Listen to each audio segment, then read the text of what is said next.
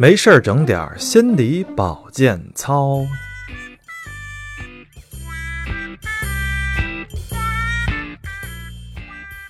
拖延它不是病，拖起来却要人命呢。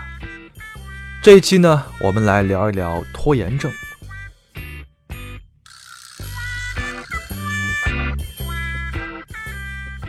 现阶段啊，拖延已经是一种普遍存在的现象。一项调查显示，大约百分之七十五的大学生认为自己有时拖延，百分之五十呢认为自己一直拖延，甚至拖延还会危及生命安全。这可不是危言耸听啊！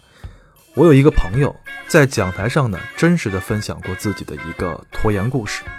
他是这么讲的：有一次呢，领导要他写一个报告，可直到开会的前一天，他一笔没动。当天晚上，为了保证会议呢顺利进行，他熬夜做出了一版报告出来交差。会议结束后，他身心疲惫，开着车就上了高速。中途突然困意袭来，等他睁开眼睛的时候，看到的景象是前方车的屁股。车祸就这么发生了。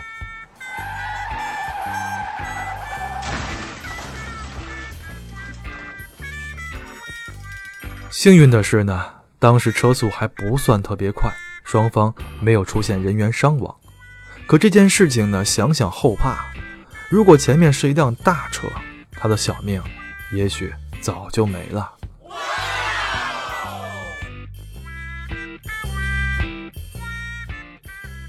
出了高速，他坐在车里，想要抽根烟缓解下情绪，却发现呢，手一直在颤抖，根本握不住打火机。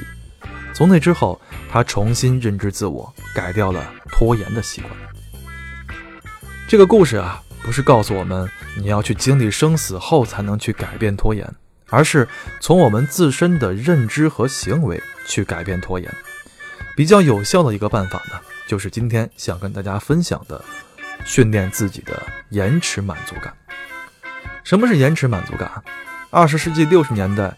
美国斯坦福大学心理学教授沃尔特·米歇尔设计了一个著名的关于延迟满足的实验。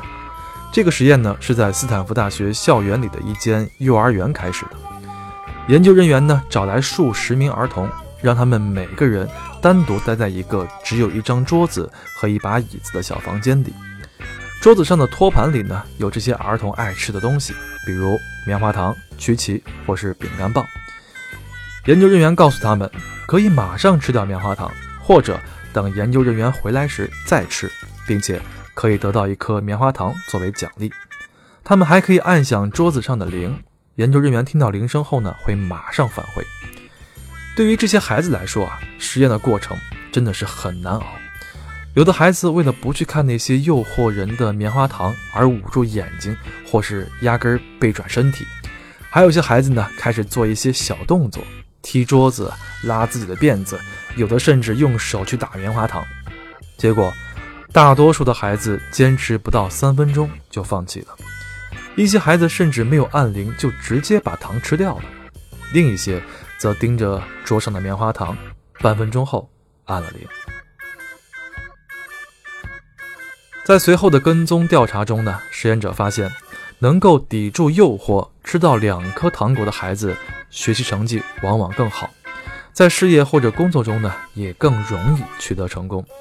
其实，所谓延迟满足呢，就是我们平常所说的忍耐嘛。为了追求更大的目标，获得更大的享受，我们可以克制自己的欲望，放弃眼前的诱惑。延迟满足不是单纯的让我们学会等待，也不是一味的压制我们的欲望。说到底啊。它是一种克服当前的困难情境，而力求获得长远利益的能力。这么听下来，是不是和我们犯拖延症有着正好相反的情境？拖延有遇到困难的原因，有受到外界及时行乐的干扰，而这些呢，都可以在对自我进行延迟满足的训练中逐渐改善。钱钟书在《围城》中呢，有这样一段关于吃葡萄的文字描述，他是这么说的。有一堆葡萄，乐观主义者必是从最坏的一个葡萄开始吃，一直吃到最好的一个葡萄，把希望永远留在前头。悲观主义者则相反，越吃葡萄越坏，吃到绝望为止。其实，后一种人呢，往往不能忍受延迟满足，他们必须即刻体验满足和快乐，即使这样做呢，会透支未来。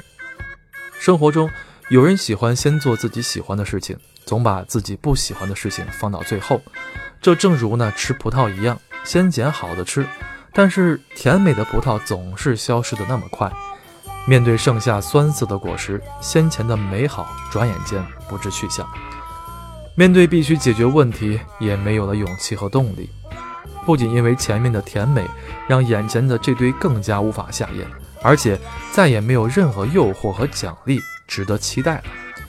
这样的生活方式啊，不仅让我们从快乐开始，以痛苦结束，也会造成无尽的逃避和拖延。今天的甜葡萄吃完了，我们会找甜苹果、甜菠萝，甚至预知明天的或者讨别人借的。总之，不要去面对残局就好。心理学研究表明，延迟满足是一种人人都可以学习的能力。我们有可能通过不断的练习，学会在先吃好葡萄还是先吃坏葡萄中找到平衡。那么，怎么去学习延迟满足感呢？今天我们教大家一个 A B C D 法，它们是什么意思呢？A 代表行为，B 代表现在，C 代表未来，而 D 呢代表改变的策略。比如，我现在的 A 行为表现是做事拖延。B 好处是可以先做自己喜欢的工作。C 不过在未来等待我的都是让我头疼的难题和麻烦。D 那么改变的策略有哪些呢？先回想下棉花糖实验中那些坚持到最后的三分之一的孩子是怎么做的吧。他们中有的人闭上眼睛，或是头枕双臂做睡觉状，努力与眼前的棉花糖隔离。所以。培养延迟满足的重要策略之一，就是让与我们分心的奖赏保持距离。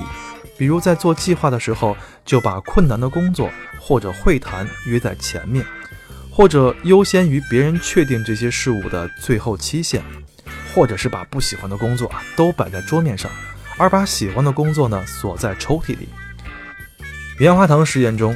还有的孩子用自言自语或唱歌的方式转移注意力，消磨时光，以克制自己的欲望。